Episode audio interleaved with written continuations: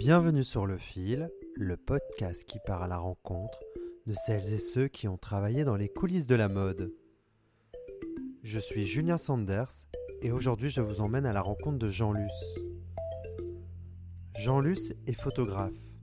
Il a collaboré avec de nombreux magazines de mode, dont Vogue. Pendant 30 ans, il a photographié les célébrités, les starlets et les mondains pour les pages People du magazine. Jean Luce vient d'avoir 81 ans. Il vit à Vincennes. C'est la deuxième fois que nous nous rencontrons. Avec Jean Luce, nous allons parler d'une carrière de presque de 50 ans passée dans les coulisses de la mode à la photographier. Exceptionnellement, cet enregistrement a eu lieu dans mon ancien appartement du 18e arrondissement le 10 octobre dernier.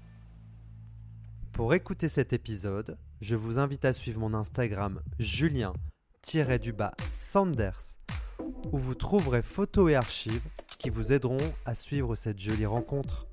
Bonne écoute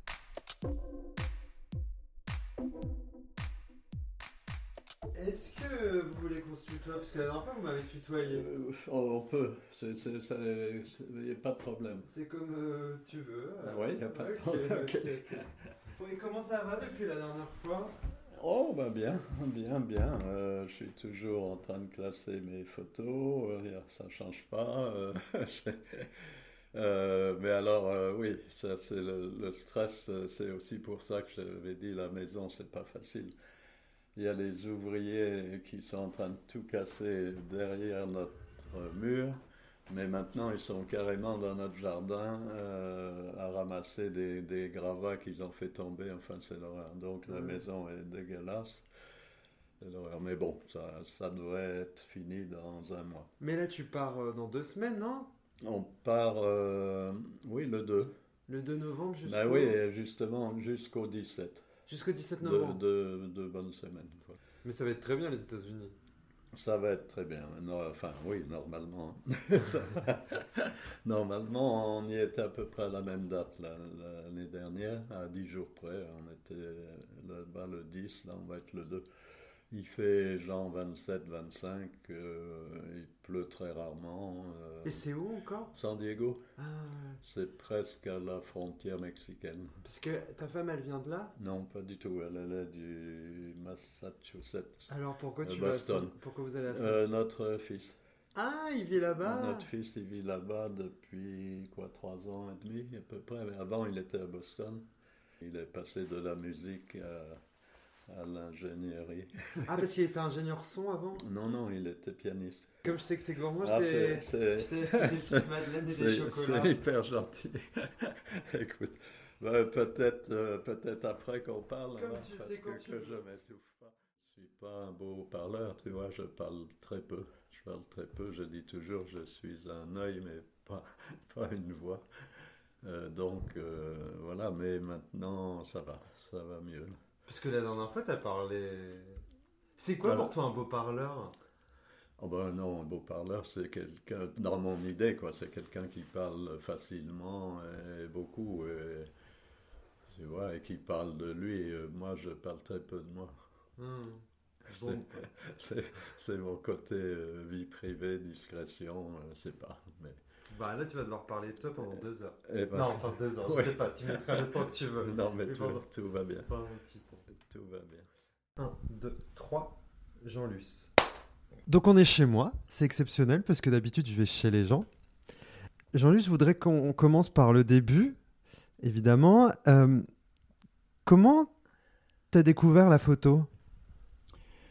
Euh, J'ai découvert la photo euh, finalement grâce à ma maman qui m'a offert un appareil photo lorsque j'avais genre 6 ans. Enfin, c'est un peu classique, hein. beaucoup de photographes euh, disent la même chose. Euh, euh, ça remonte à l'enfance. Je me souviens, c'était une boîte carrée noire, un appareil photo américain, Kodak.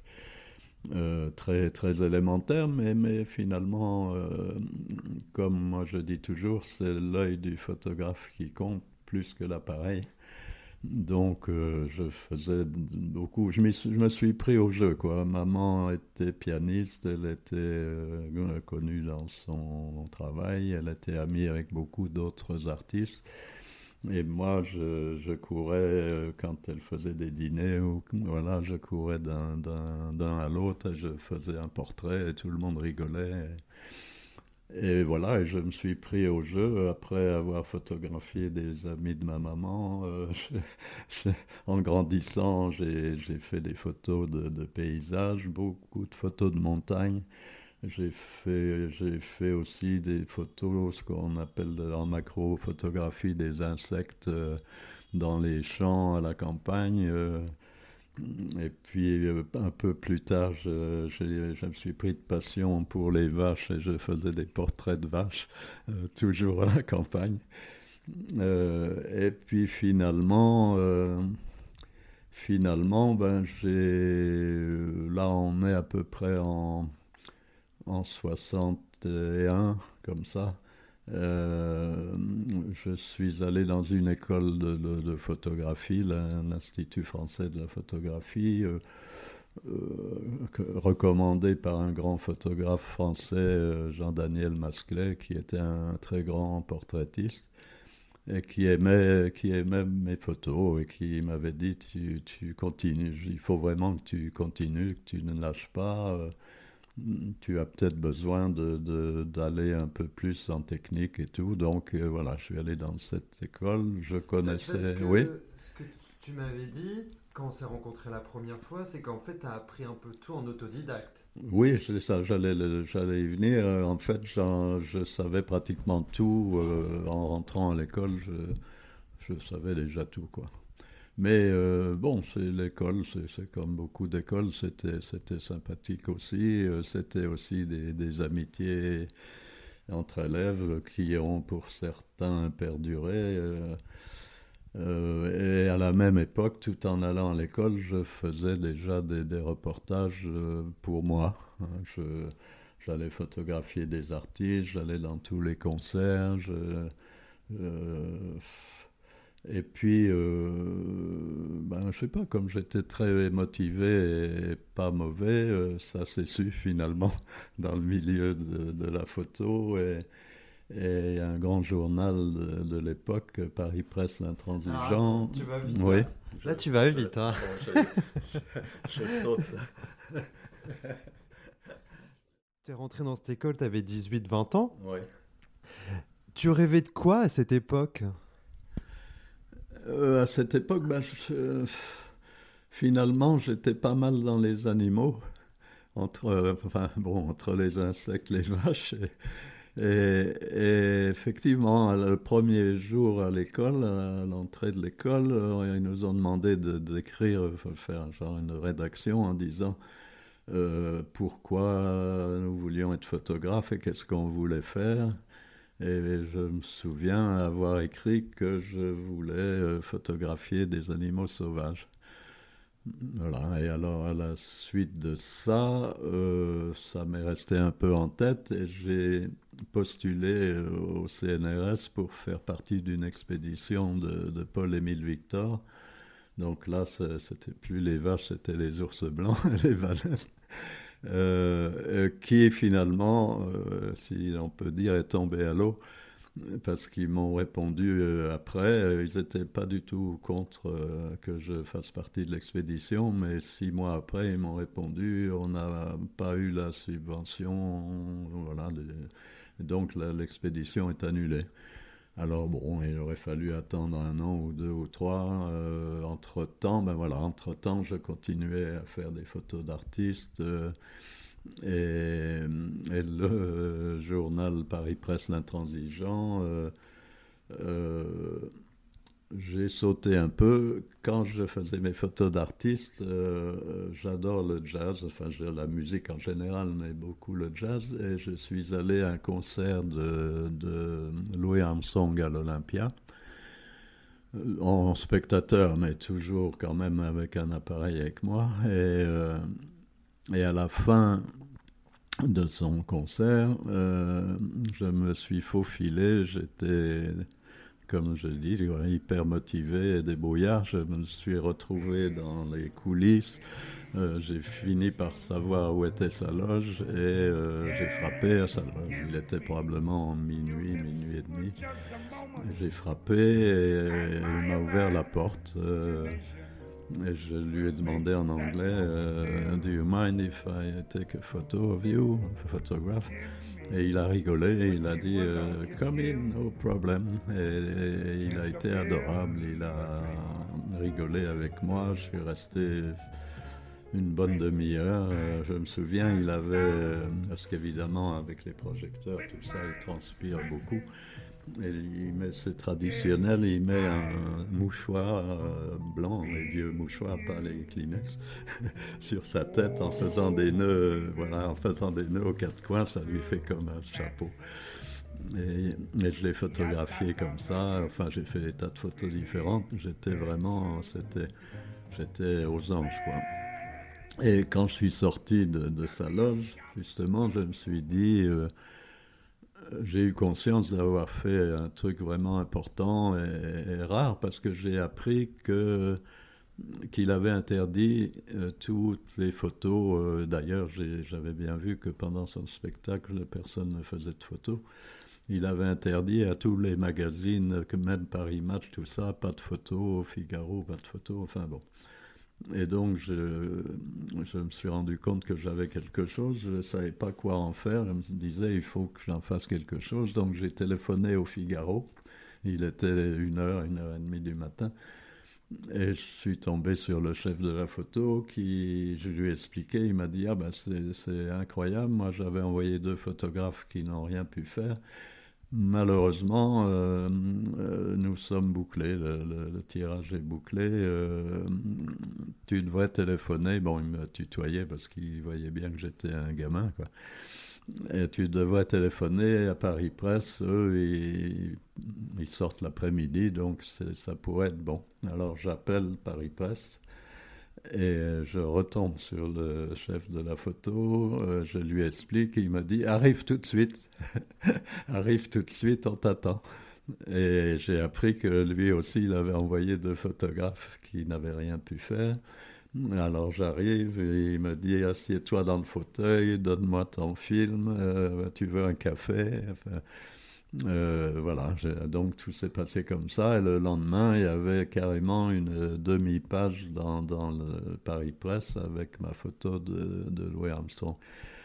Donc ça a été mes débuts, mon début officiel. Et le, directeur de la photo euh, m'a pris au mot un peu. Il, il m'a dit euh, si tu refais des coups comme ça, n'hésite pas, reviens, reviens nous voir. Donc voilà, je suis revenu les voir avec d'autres coups, c'est comme on dit, ou comme on disait. Et finalement, ils m'ont donné carrément la responsabilité, euh, photographiquement parlant, de la rubrique art et spectacle. Et à l'époque, c'était le journaliste Claude Samuel, euh, qui était spécialiste de la musique et tout ça, qui écrivait, et, moi je faisais les photos, et la plupart du temps, je décidais, je disais... Euh, Demain, je vais photographier la Calas qui répète à l'opéra. Euh, dans huit jours, je vais photographier Hallyday qui fait son premier film, enfin qui joue dans son enfin des choses comme ça. Harold Garner qui passe à Playel, euh, César qui fait une nouvelle euh, sculpture. Et voilà, et ça a duré, ça a duré 3-4 ans, et puis le journal a fermé.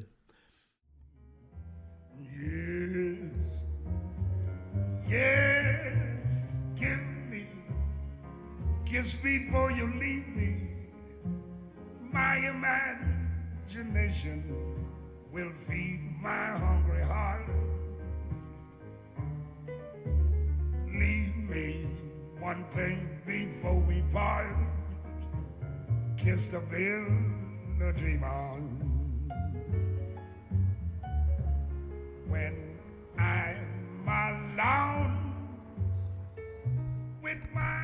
tu commences à avoir la vingtaine, tu es au début de la vingtaine, et tout d'un coup, tu vois cette photo qui est publiée dans un journal, ta toute première photo. Qu'est-ce que tu ressens? Euh, ben, c'est ce que je disais, hein. j'ai ressenti l'importance d'avoir fait ça et d'avoir ce document euh, que, personne n'avait pu avoir. Et puis, euh, et puis bon, j'adorais Louis Armstrong, donc, donc je voulais que cette photo voie le jour quelque part, si on peut dire, apparaisse. Et, ben j'étais euh, j'étais très heureux. Hein. J'étais euh, je sais pas si j'étais fier d'avoir fait ça, mais j'étais très heureux d'avoir pu faire cette photo. Et c'est à ce moment-là que tu renonces à faire de, de la photographie animalière? Euh, Oui, oui, oui, oui, absolument. Là, j'ai continué avec les artistes et, pas que pour moi comme je faisais avant, mais pour justement pour, pour des journaux, des magazines. Euh, euh, je, suis en train d'essayer de me souvenir des, des noms des, des, magazines, mais enfin je, faisais donc beaucoup euh, toute l'année pour Paris Presse, et puis j'avais des, magazines qui me demandaient aussi de, de faire pour eux parce qu'ils savaient que je faisais ces genres de photos et voilà et qu'ils aimaient bien. Alors le magazine fait faillite et là tu vas commencer à travailler pour un autre journal. Oui, alors là c'est pareil. Euh, bon, dans, dans, ma vie j'ai eu beaucoup de chance. Je n'ai jamais eu à aller frapper à une porte. On, m'a toujours euh, contacté. Et euh, ben, c'est ce que je disais précédemment. Quoi. Ils avaient conscience de mon existence et, et donc j'ai été contacté par le Women's Wear Daily qui est la, Bible de la mode. en 66. En 66, absolument, en 66. Et euh, eux m'ont demandé de, de, faire des photos, euh, ben déjà pareil, d'artistes, de, de, people, entre guillemets. Euh, eux, ils appelaient ça beautiful people. Et aussi la mode. D'ailleurs, c'est pour ce journal que tu vas être le premier photographe indépendant autorisé sur les défilés. Donc, comment tu atterris dans cet univers que tu connais pas vraiment à la base? Euh, non, à la base, je ne connais pas. J'ai fait un petit peu, j'ai couvert un petit peu la mode de, oh, peut-être deux, ans avant, mais très légèrement. Euh, mais enfin, bon, moi, je, m'adapte très, très vite. Par quoi tu commences? Comment ça se passe, vu qu'il y avait personne avant toi qui faisait ça? Qu'est-ce que tu te dis, en fait? Quelle était ta mission exactement? Ben, il faut peut-être remonter aussi un petit peu. C'était l'époque de la haute couture. Euh, donc les, les, couturiers présentaient dans leur petit salon très joli. Hein, avec... Il n'y avait pas de podium Non, non, il n'y avait pas de podium. C'était vraiment un salon euh, bon, joli, avec des boiseries, avec des dorures et tout. Euh, c'était très discret, c'était très privé.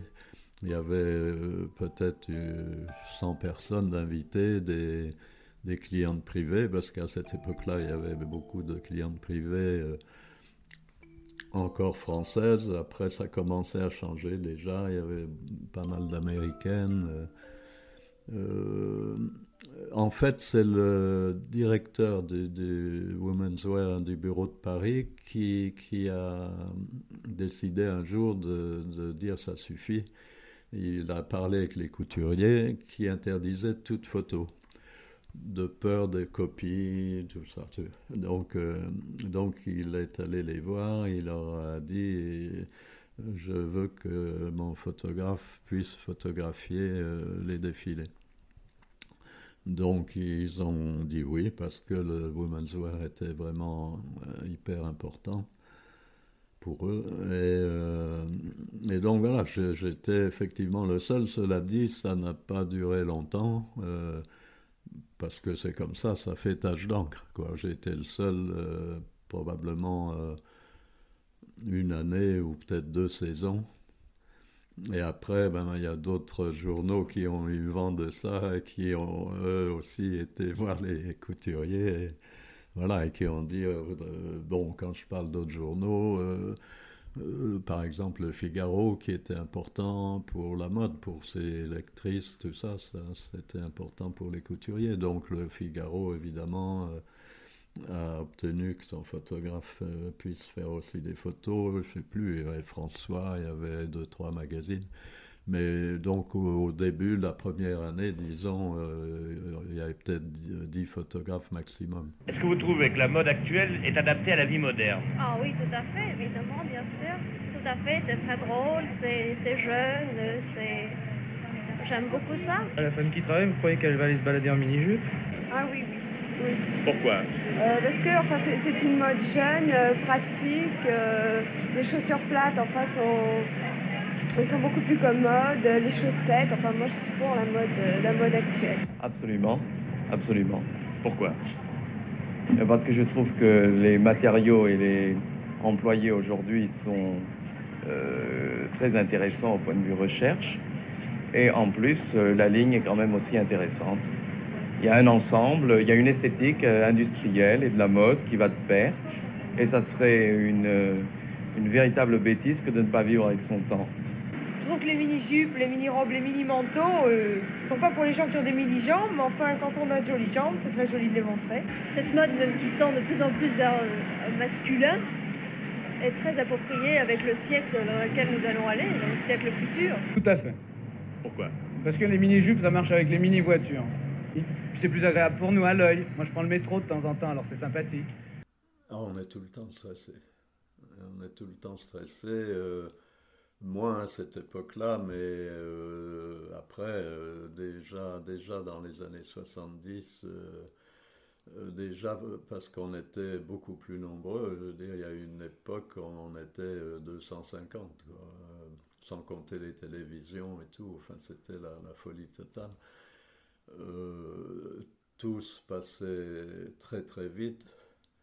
Euh, il y avait pratiquement euh, 10 défilés par jour, du, matin au soir. Euh, donc il y, a, la fatigue, il y a, beaucoup de stress parce qu'aussi on ne sait jamais comment va être la lumière pour le défilé. en général, c'était une bonne lumière, mais pas toujours, parce que de temps en temps, il voulait faire des effets et tout ça. Alors, euh, euh, on pouvait faire une photo à 10 mètres, mais, à 7 mètres, c'était tout noir. Enfin bon. Euh, donc, en même temps, il fallait être prêt à tout. c'est très, très rapide, un défilé. Donc, et moi, en plus, j'ai toujours privilégié un, une photo euh, intéressante, entre guillemets, c'est-à-dire euh, prendre le mannequin à un moment spécial, euh, quand elle fait quelque chose d'intéressant, quand, quand le modèle est intéressant. Je photographiais pas nécessairement tous les modèles. c'est un peu moi qui choisissais. mais donc tout ça demande d'être sur le qui-vive tout le temps. C'est vraiment, on dit toujours, la photographie c'est un instant. Sauf en studio où là on a beaucoup de temps devant soi, euh, enfin beaucoup plus, et on décide vraiment de tout, de, la lumière, de comment va poser le mannequin. Euh, là, euh, le, choix du photographe pour un défilé, c'est, c'est ce que je dis, c'est, dans mon cas, c'est un moment du défilé, un moment où le mannequin est intéressante ou présente euh, quelque chose. Euh, c'est pas moi qui leur dis euh, mettez-vous là. Voilà. D'ailleurs, comme tu parles de studio, donc toi, tu avais un studio dans les années 60 Moi, en début des années 70, oui, fin des années 60, début des années 70 que je n'ai pas gardé longtemps. J'ai peut-être eu euh, quoi, deux ans. Après, je ne pouvais plus. J'avais trop, trop, trop de travail euh, du matin au soir. Je travaillais 16 heures par jour. Euh, quelquefois, je me couchais pas pendant 48 heures. Enfin, c'était Donc, le studio, je ne pouvais plus. Il, était où ce studio? C'était euh, c'était Faubourg Saint-Antoine qui à l'époque était pas du tout euh, dans le quartier dans le coup. Euh, c'était le, quartier des, des, fabricants de meubles, des, magasins de meubles, des ébénisteries, des menuiseries, avec beaucoup d'ateliers dans les cours.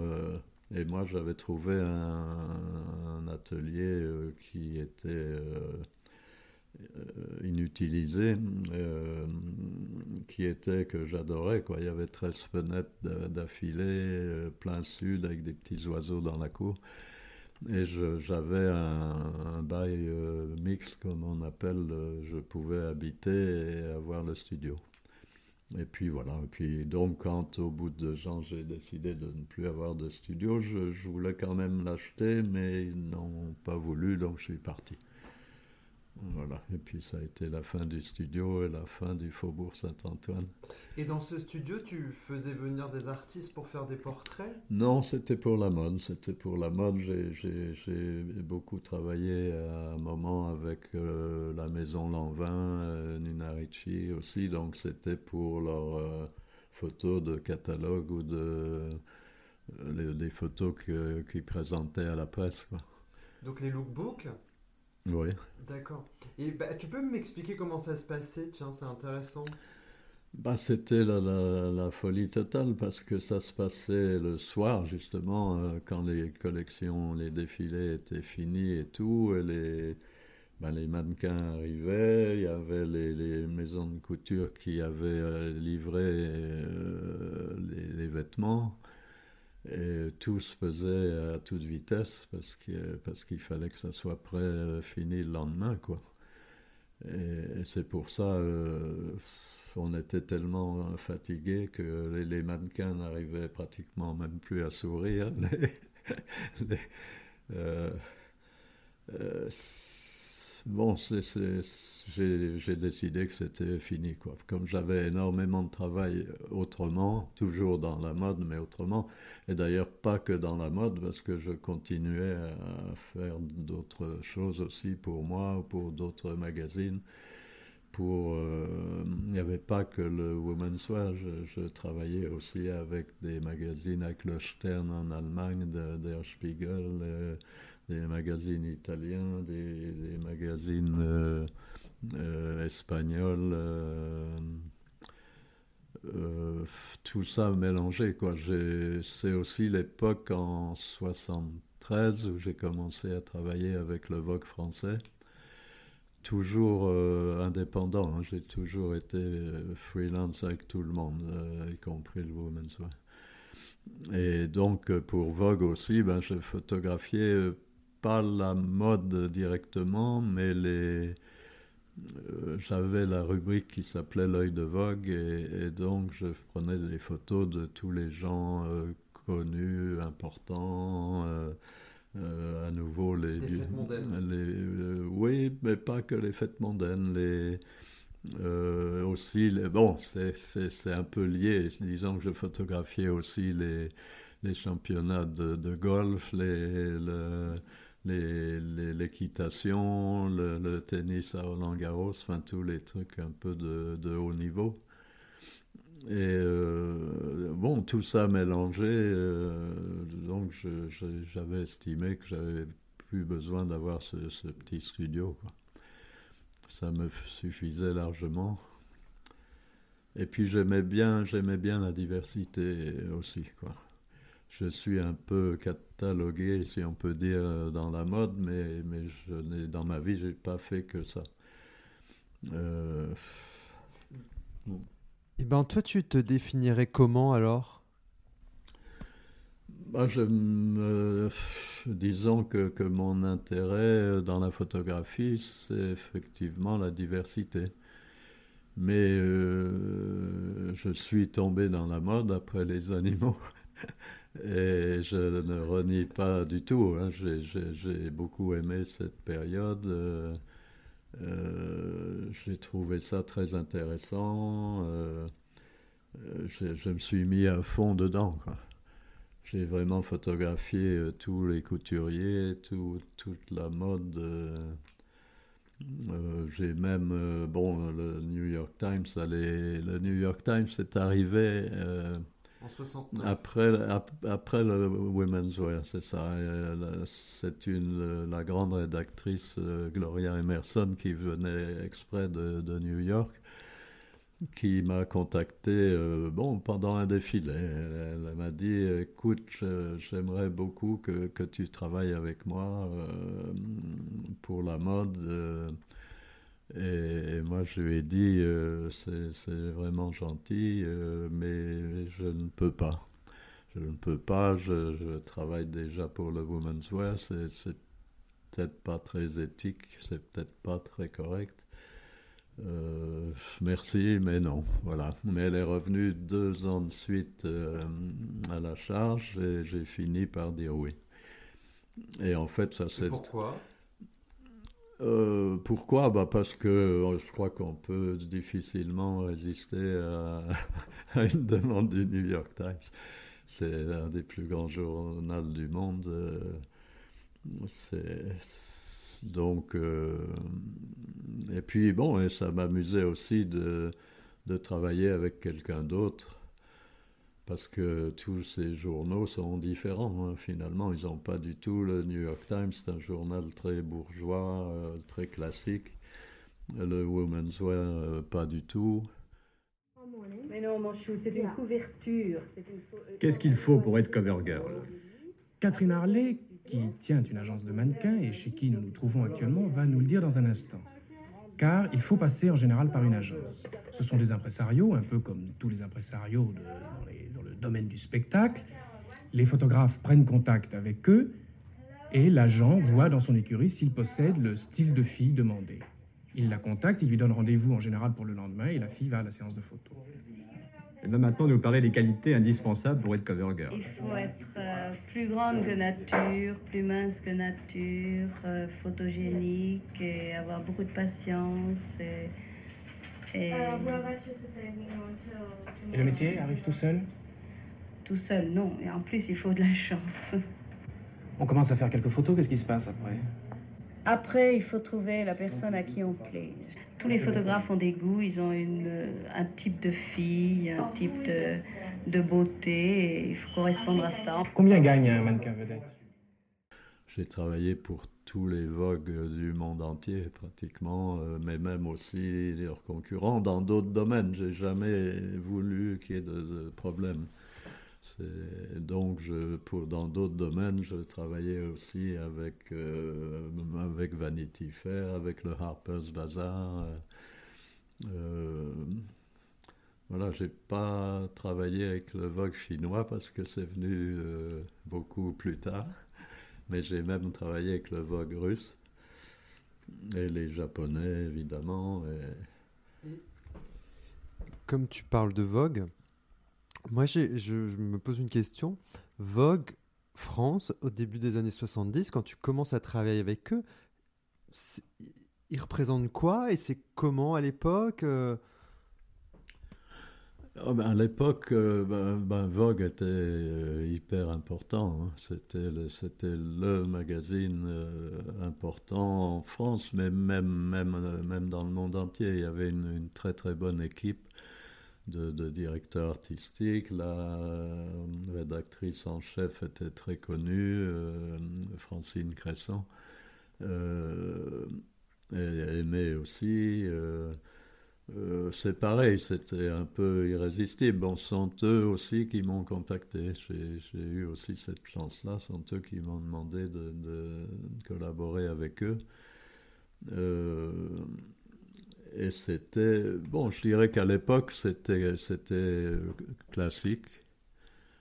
C'était un magazine plutôt classique qui privilégiait les, là je parle de mode, hein, qui privilégiait les très belles photos de mode, les, grands photographes.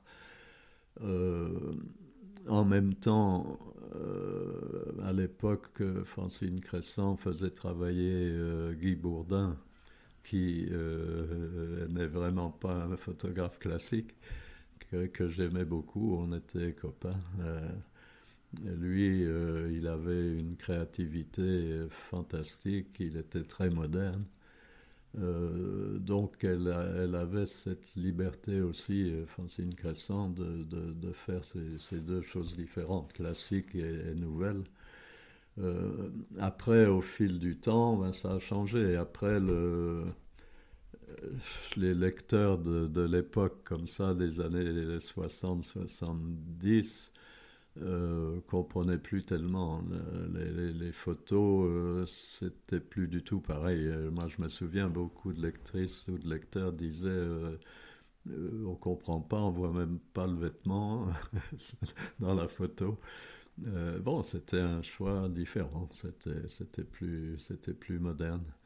À la même époque, là, comme ça, dans les, au début 60, euh, peut-être dans les années 75, j'ai beaucoup collaboré avec le Vogue Homme, qui était un nouveau bébé de, Condé Nast, euh, qui était un très très très bon magazine, très moderne, très efficace, euh, qui, couvrait ben, justement tous ces événements aussi de, le, golf, le cheval, le tennis, euh, les artistes. Euh,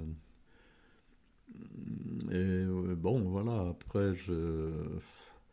Après, ben, là, dans ces années 70, c'était euh, le bouleversement total avec l'arrivée du prêt-à-porter. Euh... Et d'ailleurs, en, en, 72, toi, tu vas, tu vas être le premier à prendre des photos dans les coulisses.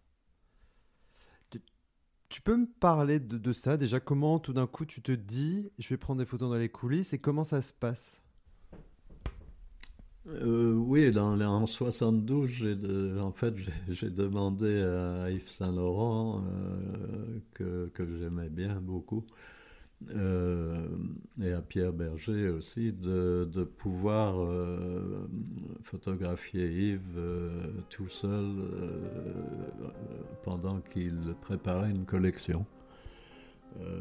Parce que donc dans les coulisses, parce que c'est une ambiance totalement différente et, je voulais un peu capter, si on peut dire, l'essence de, Yves, euh, que tout le monde euh, voyait euh, dans les magazines des photos glamour de lui à Marrakech ou dans des soirées en smoking, je sais pas, ou en train de, faire semblant de faire un, dessin de vêtements dans son studio. Pour, un magazine, parce que en fait, évidemment, qu'il faisait tout le temps des dessins dans son studio. Mais ce que je veux dire, c'est que je voulais des, vraies photos avec le vrai Yves Saint Laurent, euh, voir comment, comment il travaillait, euh, ses rapports avec ses mannequins.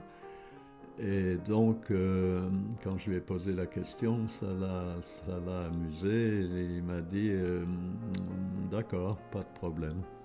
Et je me souviens, Pierre Berger, qui était là à côté de nous, a dit Écoute, tu feras les photos comme tu veux, Jean-Luc. Donc euh, voilà, j'ai eu leur bénédiction et, en 72, j'ai fait euh, euh, toutes les photos que je voulais de, Yves en train de travailler sur ses mannequins, de, corriger les vêtements, de parler avec elle. J'ai vu les rapports vraiment bon, intimes, entre guillemets, qu'il qu avait avec ses filles. Il était très proche. Et elle euh, était, euh, bon, on, on, elles étaient folles d'amour pour lui. C'était euh, vraiment incroyable. Puis des, des, moments rares, parce que Yves était, était quelqu'un de très discret, de, très timide aussi. Et là, je, suis sûr que j'ai capté des, des, moments rares de lui. Des moments où il sourit, où il est, on sent qu'il est heureux. Euh, moi, je voulais surtout pas montrer ses, quand il était malade. Je veux dire, c'est, enfin, oui, c'est venu un peu plus tard. mais à des moments, euh, à certaines saisons, certains défilés, euh, je me disais, euh, je, on va pas le revoir l'année la, prochaine, tellement il était mal, quoi. Mais bon, voilà, il était, il était euh, courageux, il était probablement bien soigné, et puis Pierre Berger qui était derrière lui, le, qui le protégeait et qui, l'encourageait, quoi. Ça, lui a permis de continuer.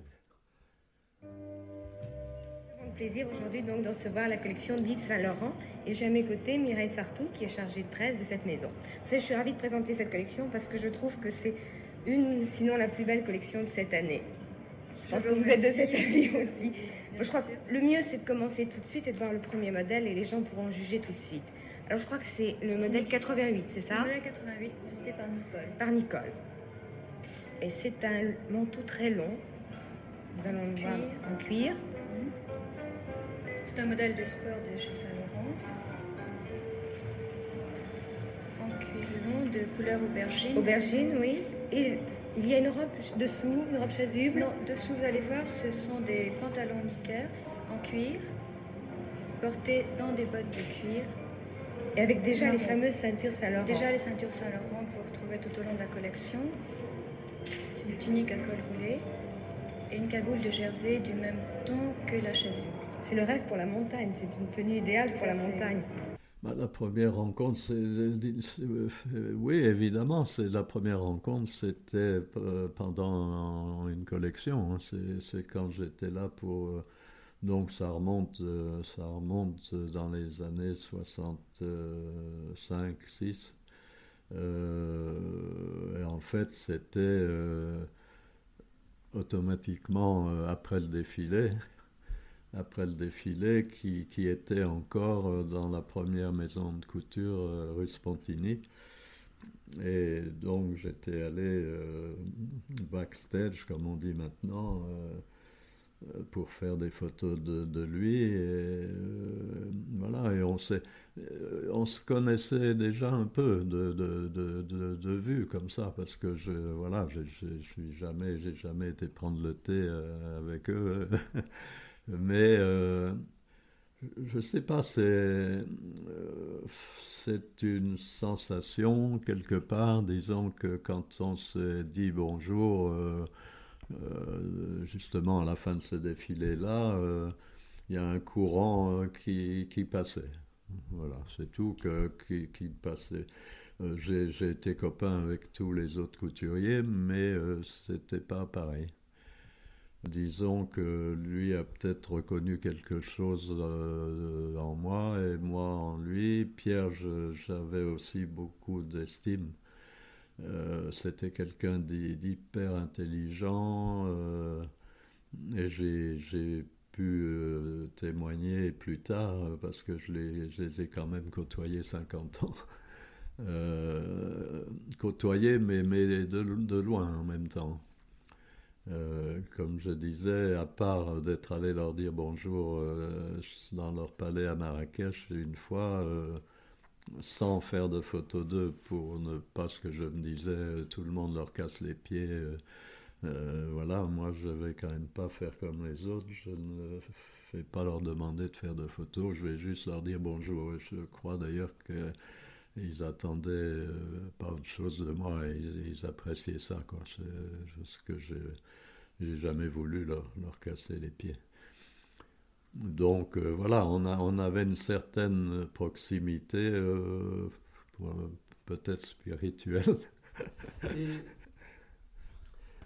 tu me dis que tu as reconnu quelque chose chez lui qui t'a plu? Bah, Pierre Berger, c'est son intelligence et son, ce que je commençais à dire.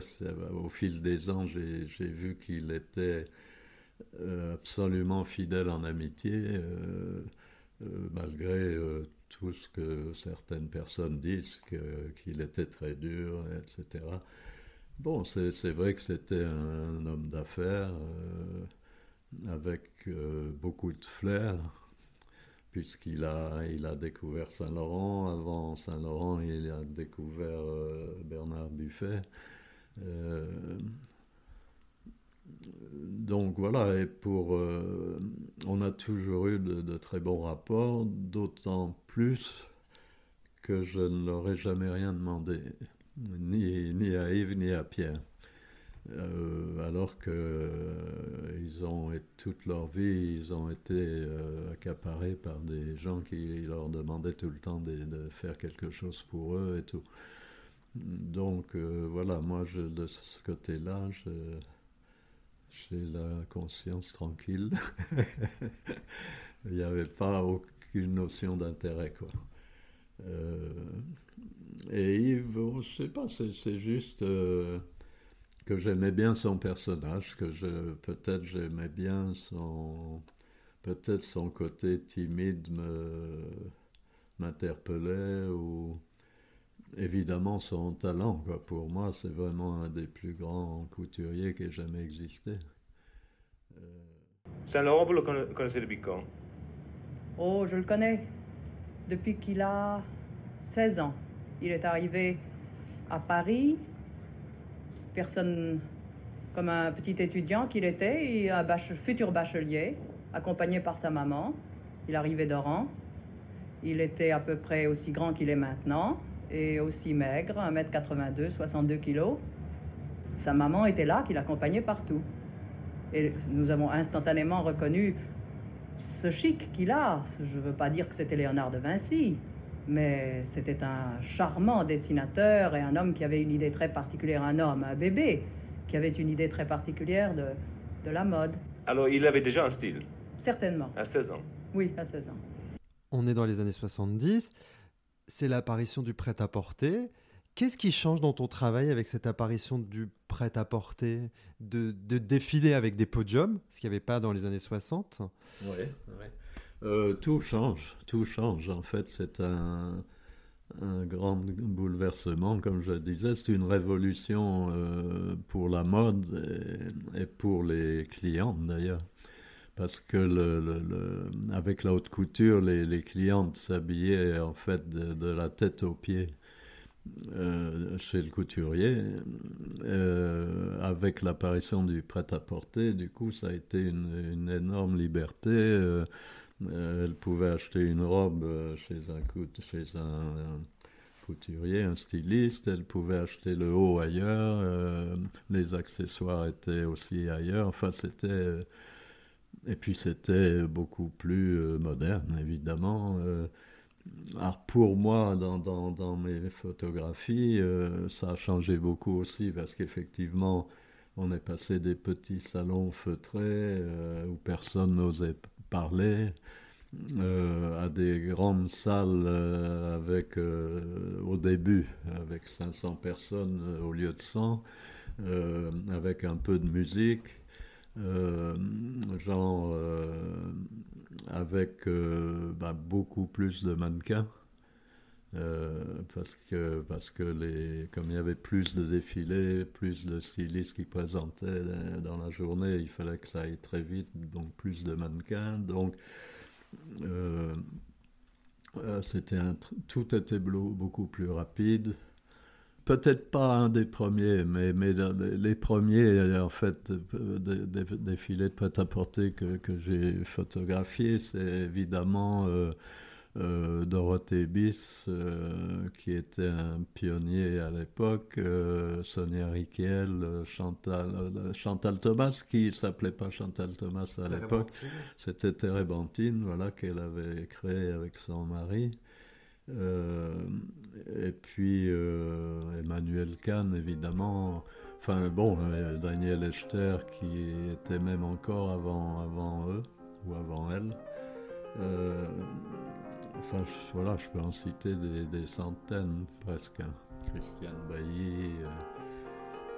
Après, très vite, est arrivé Kenzo Takada euh, qui était tout jeune euh, et qui a fait, il a eu sa première petite boutique euh, dans une galerie près de l'opéra, la galerie Vivienne, voilà. Et il avait appelé ça Jungle Jap. Et et très vite, euh, lui aussi, euh, les magazines ont adoré. C'était très jeune, très coloré, euh, très ethnique, comme on disait. Il s'inspirait beaucoup de, de l'étranger, du Japon, de, l'Afrique. Et donc il est devenu à la mode de tout de suite, très vite. Et donc voilà, lui aussi a fait des collections. Il a eu des, magasins, dont un place, comment ça s'appelait? Place des Victoires, merci. voilà, et puis tout très presque après, tout de suite, est arrivé Semiyake. Euh. Et toi, est-ce que parfois tu allais faire des photos dans leur boutique? Oui, oui, oui, oui. Bah, entre autres pour le Women's Wear et, quelquefois pour le New York Times, oui. Oui, parce que c'était intéressant pour eux de, voir euh, dans quel esprit ils avaient créé leur boutique. Quoi. Et est-ce que tu te souviens de la première boutique de Kenzo aux Galeries Vivienne? Oui, oui, oui, oui, oui. Ben, c'était, c'était, c'était un peu un gros café. C'était une petite boutique, c'était un gros euh, Naum, si on peut dire. C'était euh, euh, gentiment bordélique avec des, des, vêtements qui pendaient partout sur les murs, des guirlandes. C'était très, très coloré. Euh, c'était lui, quoi. C'était déjà lui, euh, c'était son, ambiance à lui. Euh, après, il est devenu plus sérieux, place des victoires et tout. Mais, mais le Jungle Jap, c'était, il n'y avait que lui qui avait une boutique comme ça. Tu as aussi noué des liens avec Kenzo, avec ses nouveaux créateurs? Oui, oui, bien sûr. Bien sûr. Euh, ben, on, se, voyait de toute façon euh, quatre fois par an professionnellement, euh, plus tous faisaient des fêtes dans, dans l'année comme ça pour, pour leurs amis ou pour leurs clientes et clients. donc on, se, on, voyait, on se voyait pas mal. Bon, c'est pareil. Euh, je n'allais pas. Si, avec certains, je veux dire, j'étais peut-être plus proche d'Emmanuel de, Kahn ou, de Dorothée Biss et de Chantal Thomas. Euh, mais donc là, on se voyait peut-être, on se voyait hors collection, effectivement. Mais, mais voilà, en, règle générale, euh, tous les autres, que, que ce soit euh, Cardin, Thierry Mugler, euh, enfin j'ai fait des photos de Thierry quand il tout jeune, avant qu'il soit vraiment connu. J'ai fait des photos de lui déjà. C'était un jeune garçon, un jeune euh, ben, il était un peu euh, comme un grand haricot vert. Il était, c'était un, beau garçon, euh, mince, très, très vivant, très dynamique, très. et je me souviens, il m'avait demandé de, je photographiais déjà très vite parce qu'il collaborait avec des magasins déjà de mode, avec des stylistes. Et euh, il, avait, euh, il avait créé aussi une collection avec un copain à lui. Café de Paris? Euh, Oui. et puis, bon, à une époque, il m'avait demandé de faire des photos de lui et j'avais fait des photos de lui. Alors, pour lui, pour lui enfin pour moi et pour lui, on avait fait ça gentiment et, et on s'est retrouvés, on s'est pas quitté ben, pareil pendant 40 ans pratiquement. Comment tu vis toi le fait de voir disparaître, enfin de voir mourir petit à petit tous ces designers que tu as côtoyés? Ah ben quelque part c'est dur.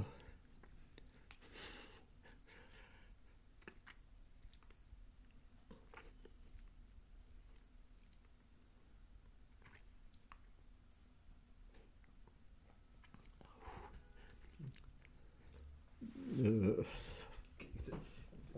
c'est dur parce que.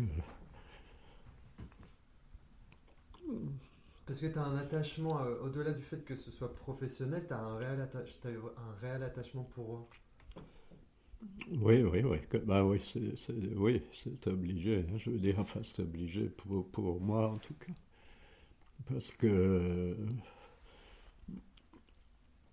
moi, comment dire, je, je, me, je me je me mets dedans. Tu te projettes, c'est ça?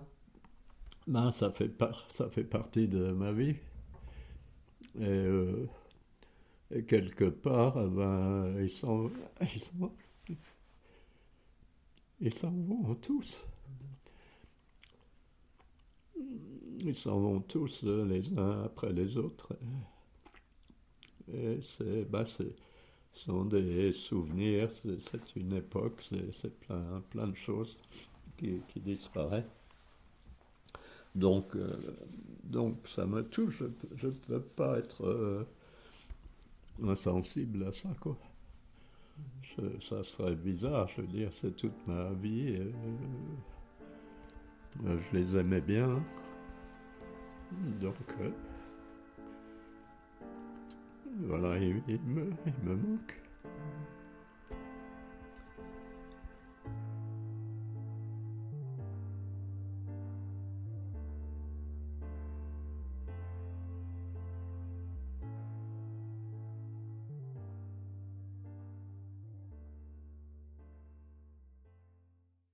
Ben, D'une part parce que j'étais très demandé, je ne dis pas ça du tout euh, par fierté, hein. c'est juste que j'étais très demandé, comme je disais, je n'avais pas cherché euh, à travailler. Euh, c'était aussi, c'était une époque aussi où, il se passait énormément de choses dans la mode évidemment, mais pas que dans la mode non plus. Donc je, je courais dans tous les sens. Et c'est ce que j'aimais bien. C'est ce que j'aimais bien aussi. J'adorais mon travail, euh, que je n'ai jamais considéré d'ailleurs comme un, travail. Euh, dans ma vie euh, professionnelle, je, n'ai jamais connu de week-end.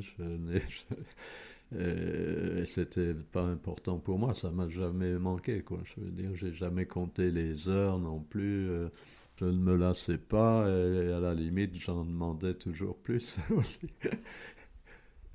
Et comment tu concilies, comment as concilié ta vie professionnelle intense et ta vie privée? Ça, ça m'interroge vraiment.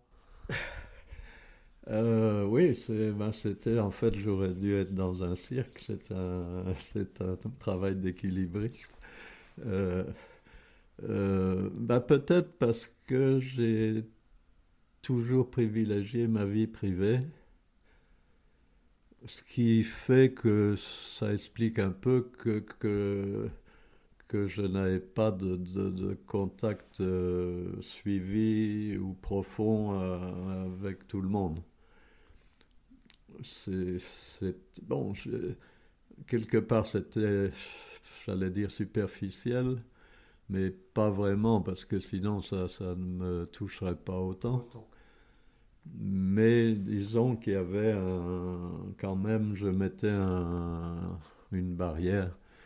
Je, refusais les invitations, des choses comme ça, soit l'invitation d'aller dans une euh, belle propriété à l'étranger ou d'aller dans un dîner j'en sais rien. Parce qu'en plus, je faisais ça toute l'année. Moi, j'allais euh, par mon travail toute l'année dans toutes les plus grandes soirées, dans tous les plus grands dîners, pour Vogue, pour le Women's Wear aussi, pour... Oui, oui. Euh, donc voilà, dans les plus grands restaurants, euh, dans tous les plus grands événements. Donc, ça faisait partie de ma vie professionnelle euh, que, que j'adorais. Hein. Mais donc là, je, quand même, pour privilégier ma vie privée, privée euh, euh, voilà, j'ai une femme, un enfant, euh, qui, voilà, ma femme a été, est toujours merveilleuse, elle m'a elle a, compris, euh, elle a très bien compris euh, ma vie professionnelle et tout. Et voilà, elle a accepté. Et je faisais quand même, euh, voilà, je faisais quand même des, beaucoup de, pour passer aussi beaucoup de temps en famille. Hein. Je me souviens, je faisais des acrobaties pour aller faire du patin à glace avec mon fils le mercredi quand il n'y avait pas école. Euh, voilà, à la limite, bon, ça, ça m'arrivait aussi souvent de refuser, voilà, de refuser du travail pour pouvoir justement euh, passer du temps en famille. Une image des années 70, euh, c'est. Bah, ce serait plusieurs images, hein, parce que ce qui, en fait, ce qui personnifie les années 70, c'est l'excentricité, la, liberté, tout ça. Et, dans mon souvenir, et que, que j'ai photographié aussi, pas que dans ma tête, euh, sont ces défilés euh, euh, dans lesquels Kenzo faisait intervenir un éléphant pendant son défilé ou un cheval, la mariée était sur un cheval. ça, c'est typique de cette époque-là. André Courrèges euh, présentait, euh, je me souviens, c'était au tout début dans un studio d'un photographe Sam Levin euh, à, Neuilly. Un très très grand studio. Mais bon, il y avait 200-300 personnes.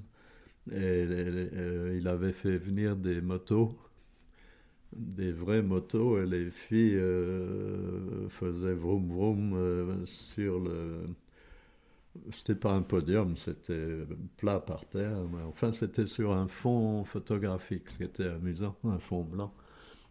Et, d'autres fois, il y avait des mannequins qui défilaient avec des lapins dans les bras. Enfin, c'était. Euh, ça, c'était courage. Euh, mais bon, il y avait beaucoup, beaucoup d'autres comme ça. Euh, c'était beaucoup, on fait venir des animaux. Euh, des, éléments, des éléments différents. Et bah là, tu as pu enfin faire de la photographie animalière. oui, bravo, oui. oui, oui, voilà, j'ai enfin pu réaliser mon souhait. oui, c'est vrai, je, ben voilà, j'y ai pas pensé, mais oui. Bah, les années 80, en fait, c'était, c'était la, continuité des, des, années 70, mais c'est, c'est devenu quand même un peu plus raisonnable. Euh, plus commercial,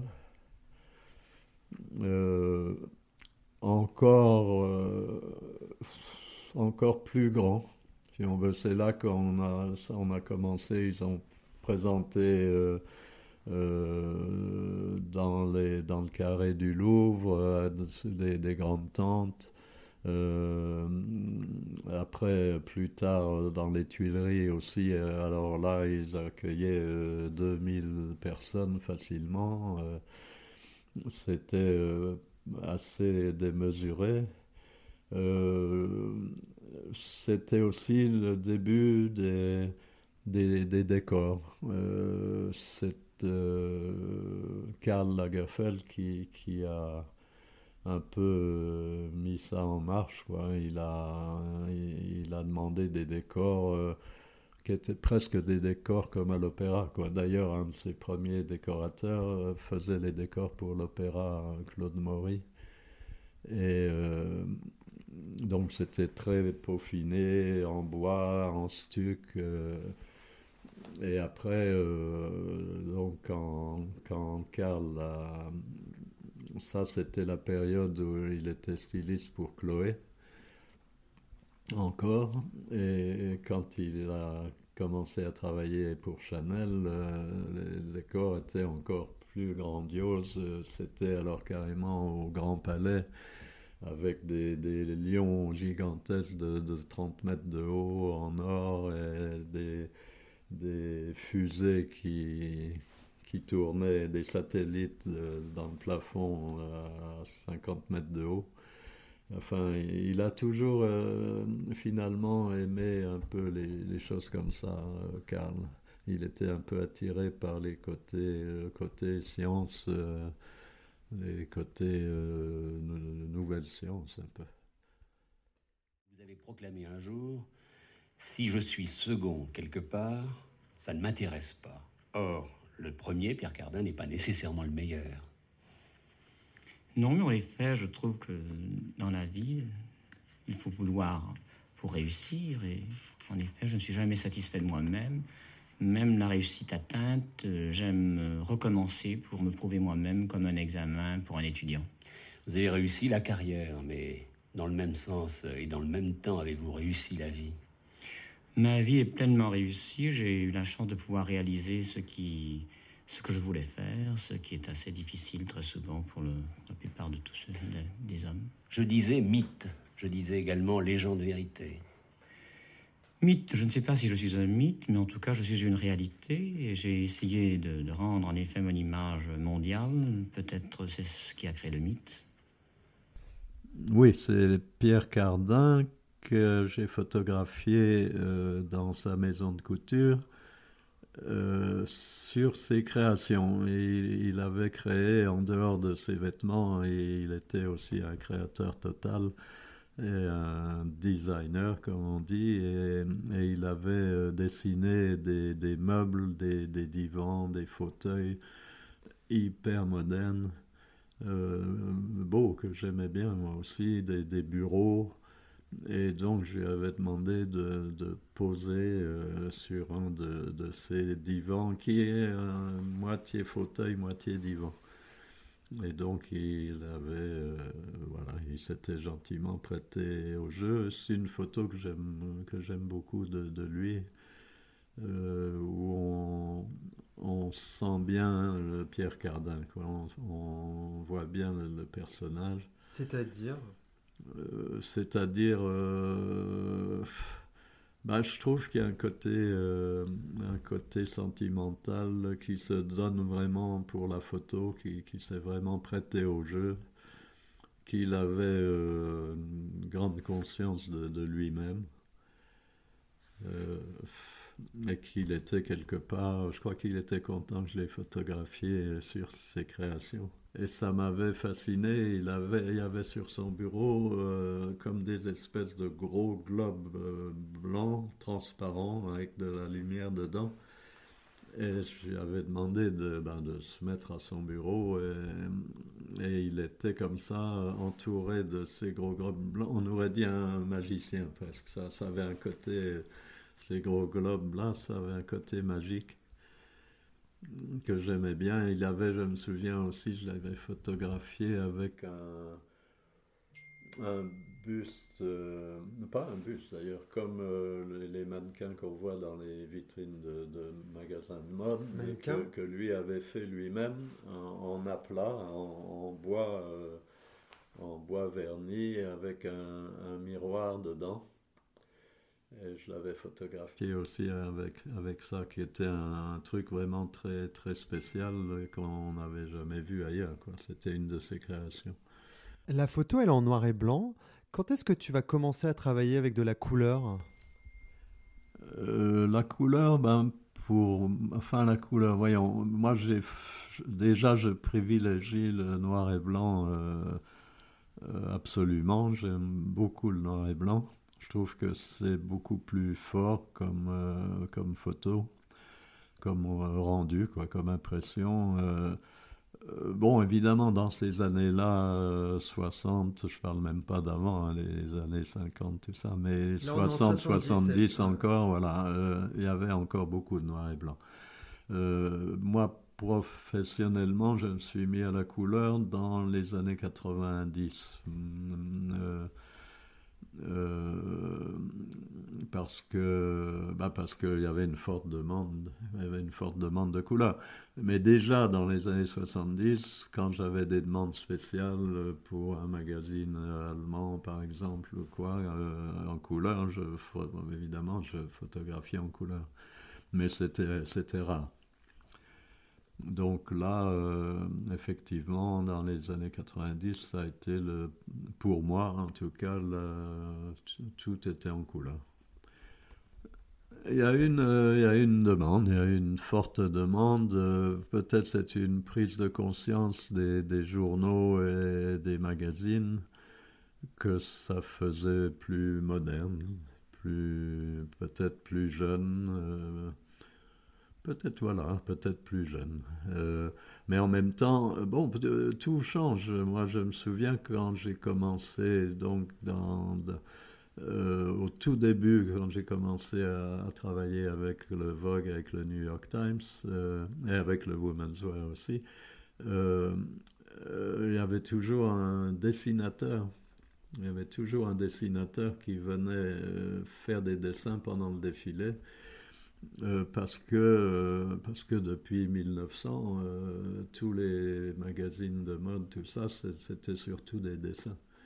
C'était surtout des dessins qui pouvaient être en noir et en couleur, mais, mais c'était ils privilégiaient les dessins. Et puis, bon, il y a eu, sont des modes. Là aussi, c'est la, la, mode. Il y a eu la mode de la photo et les dessins ont disparu. Et toi, tu faisais retoucher tes photos? Non. Non, non, absolument pas. Quelque part, je n'aime pas l'idée de, de, bricoler les, photos. Euh, je pense que c'est encore une question d'éthique. euh, je pense qu'une photo doit être prise euh, une fois pour toutes. Tout doit être fait au moment de la photo. On doit choisir le, bon cadrage, la bonne lumière, la bonne position, enfin le bon moment.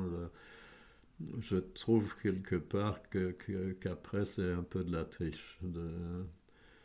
Après, bon, après il peut y avoir des, des, besoins euh, parce que, euh, j'en sais rien, parce qu'il y a un mauvais éclairage au coin de la photo.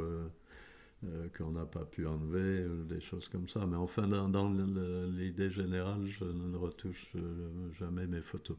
Et... puis, même si j'avais voulu, de toute façon, dans cette époque hystérique du prêt-à-porter, on n'avait pas le temps. On n'avait pas le temps du tout de, de, retoucher les photos. Enfin, surtout pas moi. Après, il y a des studios qui auraient pu le faire, mais c'est pareil, on n'avait pas le temps parce que euh, moi, je travaillais ou pour des quotidiens ou pour des, hebdomadaires, des, des, des, magazines. Et donc, les quotidiens, euh, il fallait que ça paraisse le lendemain matin euh, dans le journal. Et les magazines, ben, la semaine d'après. donc, il n'y avait pas le temps de faire des retouches. Il y a eu une époque quand même, j'ai connu les retoucheuses euh, chez Vogue. Il y avait un bureau où il y avait des retoucheuses qui retouchaient euh, soit au pinceau, soit au crayon, avec des crayons exprès, euh, sur des grands négatifs. C'était pas sur des 24-36 minuscules, ça, ou alors sur des tirages. C'était, d'ailleurs, c'était bluffant.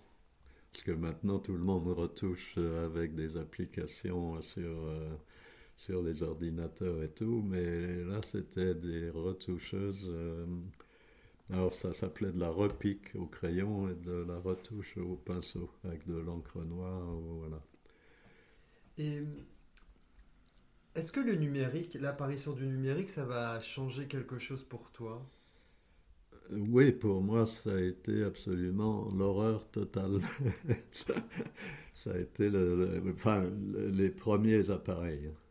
Mais le premier, d'ailleurs, j'ai dit non pendant trois ans. Hein. Pendant trois ans, euh, différents journaux me disaient il faut que tu te mettes euh, au, digital, au numérique. Et je disais euh, non.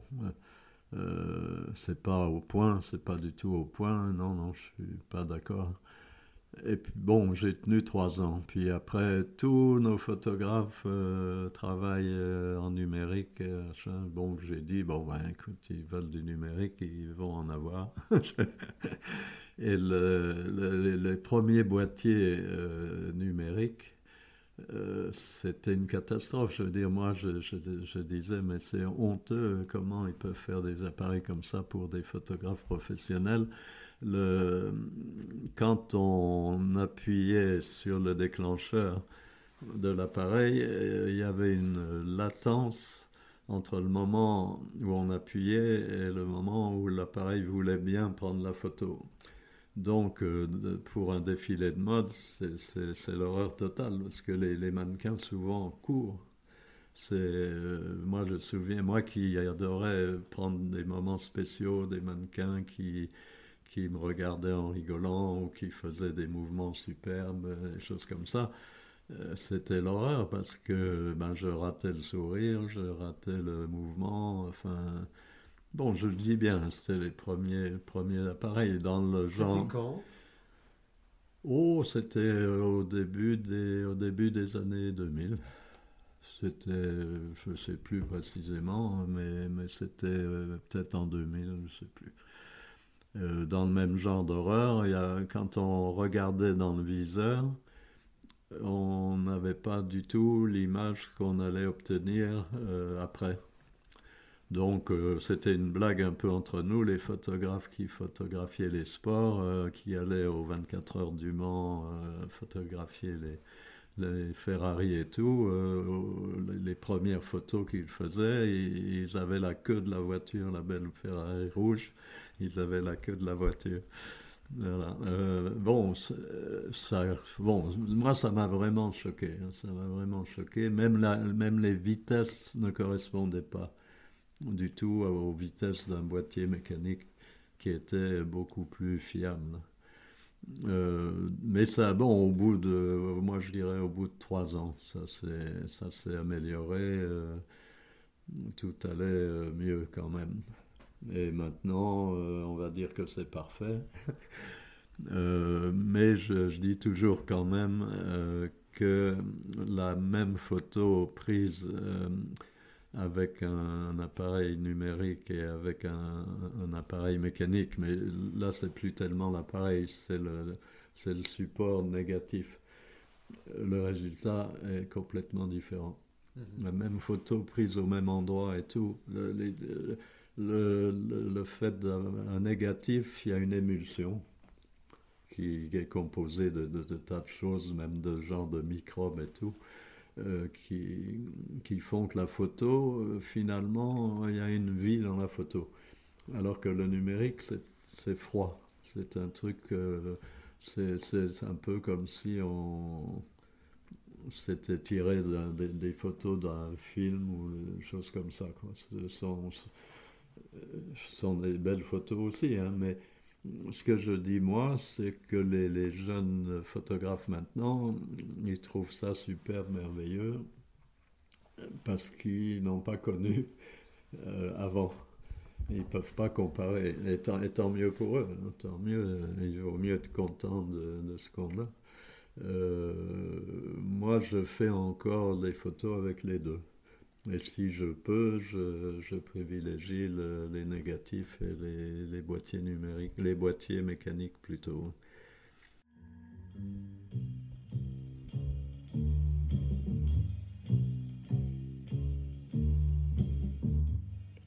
Pour la première fois à la télévision, André Courrèges s'explique. Il faut voir l'évolution de la femme. Euh, sa façon dont elle participe de plus en plus intimement dans la vie d'un couple et dans la vie sociale. Alors là, ça devient un autre problème plus intéressant qui fait que si on l'aborde, on, euh, on, est obligé automatiquement de se rendre compte de l'archaïsme dans lequel elle est enfermée et ça éclate, il faut trouver des solutions. Est-ce que vous ne pensez pas qu'en habillant les femmes comme vous le souhaitez, c'est-à-dire en trouvant un style de vêtements féminins adapté à l'époque, on ne risque pas de perdre l'image classique de la féminité. Est-ce que les femmes, comme vous les souhaitez, ne risquent pas d'avoir l'air d'être des garçons? Mais euh, est-ce l'air, est-ce que la femme a l'air d'être un garçon lorsqu'elle conduit une voiture? Est-ce qu'elle a l'air d'un garçon lorsqu'elle fait du ski?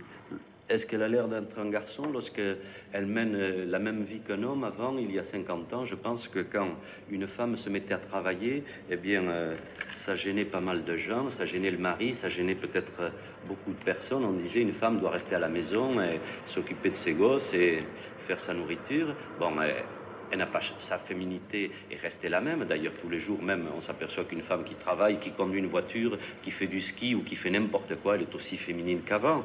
Donc, si c'est ça la féminité, la féminité, c'est dans, l'être, l'être propre, ce qu'il fait. C'est pas la question de le vêtir, parce que c'est la féminité, elle est dans la tête, dans la tête, dans le corps, elle n'est pas. Oui, alors là, nous sommes chez André Courrèges. Euh, c'est la présentation de, sa collection. Euh, et là, c'est encore euh, dans les coulisses. C'est encore dans les coulisses où j'ai fait un saut avant le défilé. Et, là, donc, on, aperçoit André Courage qui, qui rigole et euh, qui est très bonne humeur, qui est content de, son, de ce qu'il a de ce qu'il va présenter. Et euh, au milieu de la photographie, on aperçoit sa femme euh, qui est assise dans un prototype qu'elle a créé de, de voiture électrique déjà à l'époque. ça, c'est une photo qui date des années 70. Et elle, elle, elle, continue d'ailleurs d'inventer de, des voitures électriques et tout. C'était ben, dans sa boutique euh, qui est rue François 1er, euh, qui a commencé, euh, bon, relativement petite, moyenne boutique et qui s'est agrandie au, au, fil des années. Elle est toujours là, malgré qu'André ne soit plus là sa femme est toujours là. Et euh, ils étaient très liés l'un et l'autre. Euh, ce que j'aime bien, hein, sentimentalement, j'aime bien quand il y a des, couples qui s'aiment bien et qui, voilà, qui, euh, qui travaillaient vraiment l'un avec l'autre. Elle, donnait toujours son avis. J'aimais bien euh, André aussi parce que c'était euh, c'était vraiment un créateur. Il a, il faisait pas que des vêtements et il a créé une ligne. Il a, il était très futuriste. Donc oui, non, moi j'aimais bien, j'aimais bien, j'aimais bien les retrouver. Je crois que c'est ça le truc. C'est pareil, j'ai jamais pris le thé avec eux. Mais ben, on s'est retrouvé une fois, ça, ça date de 1970, on s'est retrouvé avec André dans un petit village du Midi.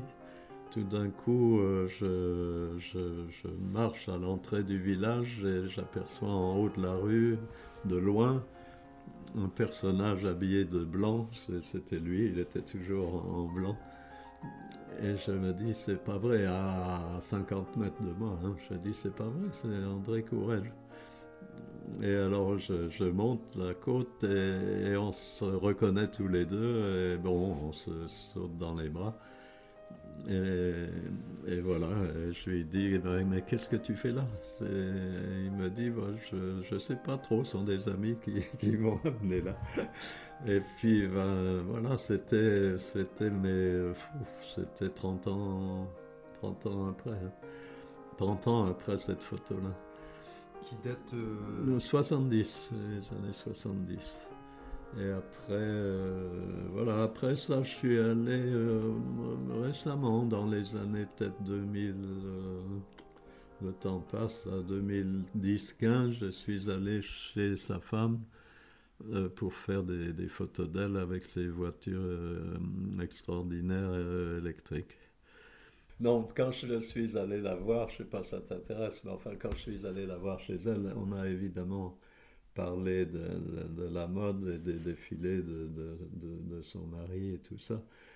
Elle m'a dit, ce qui m'a fait évidemment un grand plaisir, elle m'a dit, on voit dans tes photos que que euh, André euh, t'aimait bien parce qu'il souriait, il, n'aimait pas trop être photographié, il souriait très très rarement.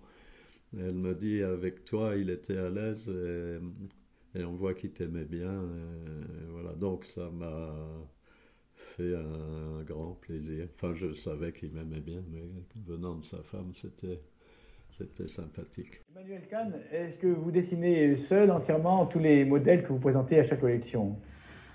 Euh, oui et non, c'est-à-dire que oui, je dessine seule, j'ai très peu d'assistantes, j'ai une assistante en général, mais par contre, je me fais aider pour des choses qui sont euh, beaucoup plus... Euh, il, y a, bon, il y a certains imprimés que je fais moi-même, mais j'ai un ami, par exemple, qui est artiste, euh, il est sculpteur et peintre, et il vient avec moi faire des pulls depuis, euh, je ne sais pas, nombre d'années, 5-6 ans. Moi, je suis quelqu'un d'assez fidèle. Ah oui, ce sont des coulisses rares, là, effectivement. C'est une plage de Saint-Tropez. Euh, et ça nous ramène à la même époque, même un peu avant. Hein.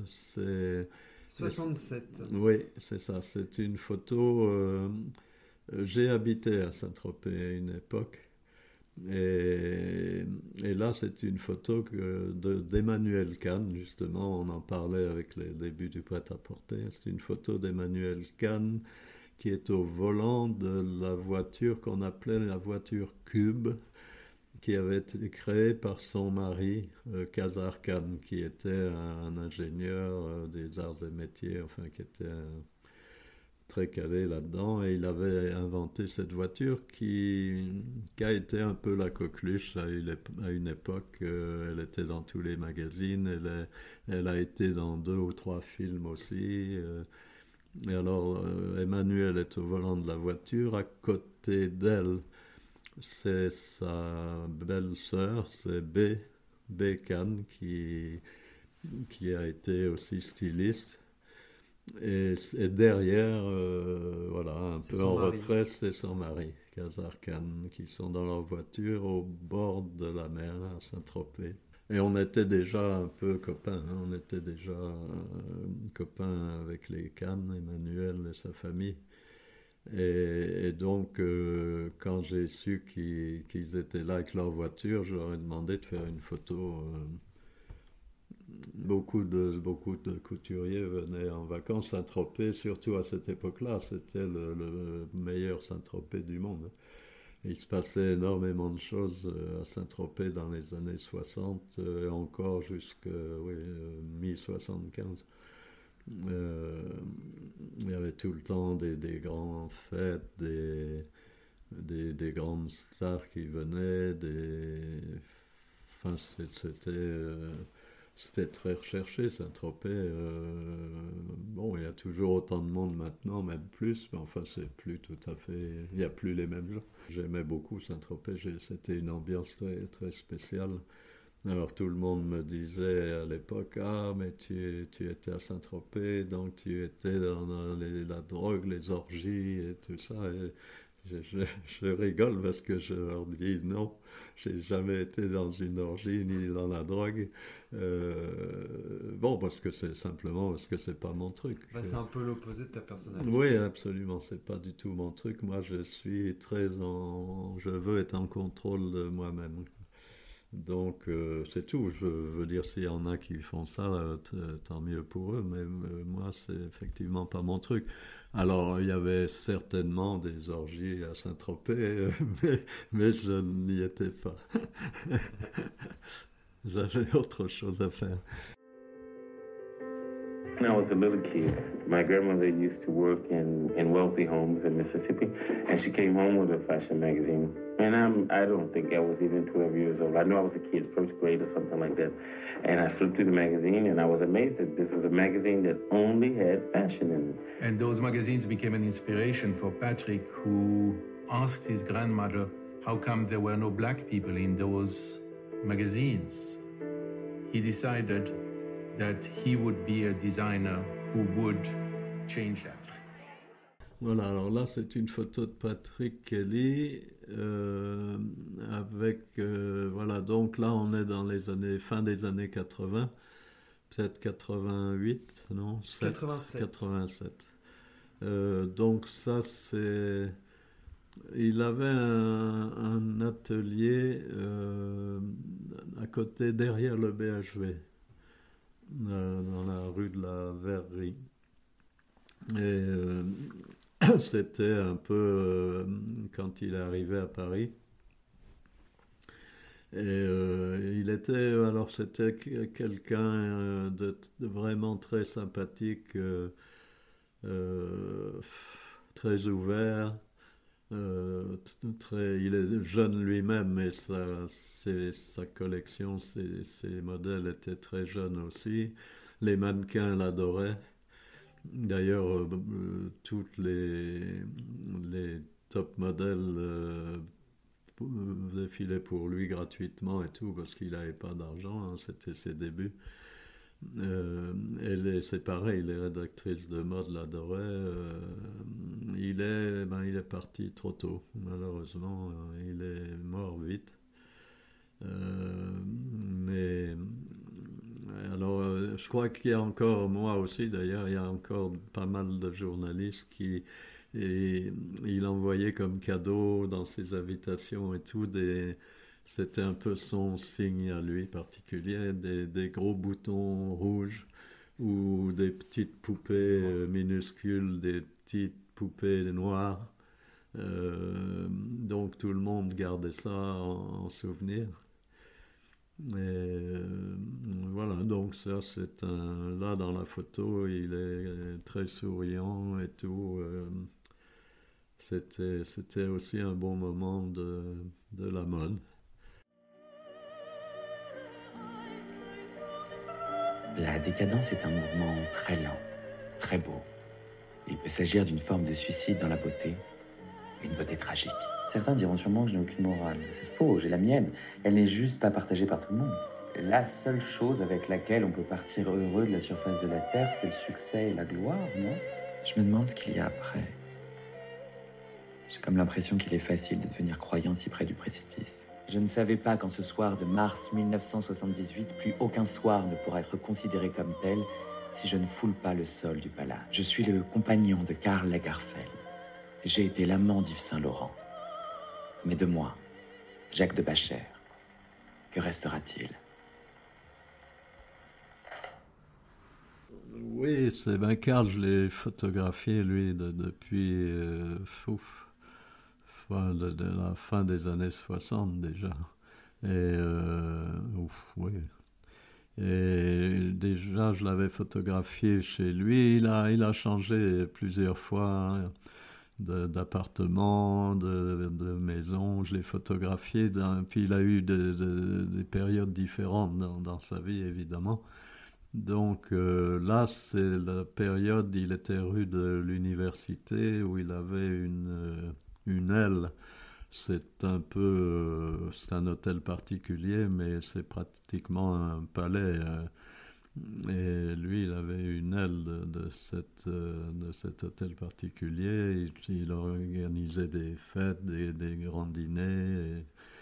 Et, euh, c'était son, époque 18e siècle. Euh, tout était décoré comme ça chez lui. Alors qu'avant, je l'avais photographié euh, il était place Saint-Sulpice, c'était sa grande époque euh, art déco, avec euh, tout était avec des meubles extraordinaires art déco et tout.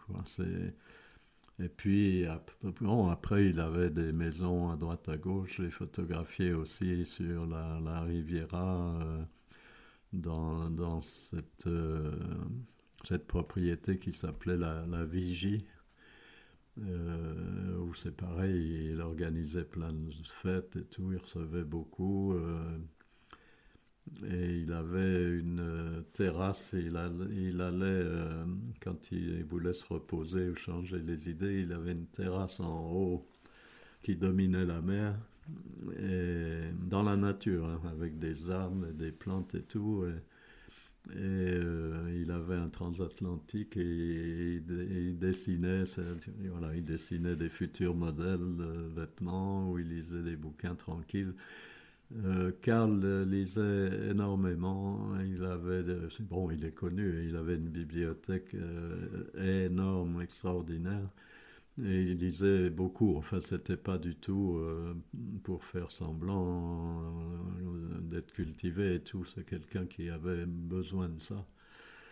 Et, euh, Karl, ça m'avait toujours amusé, c'est une aparté, mais il faisait le bonheur des journalistes parce qu'il n'y avait pas besoin de, de lui tirer, enfin c'est une expression française, de lui tirer les verres du nez. Je, me souviens avoir dit ça un jour devant une américaine qui a dit Mais qu'est-ce que c'est que cette expression horrible?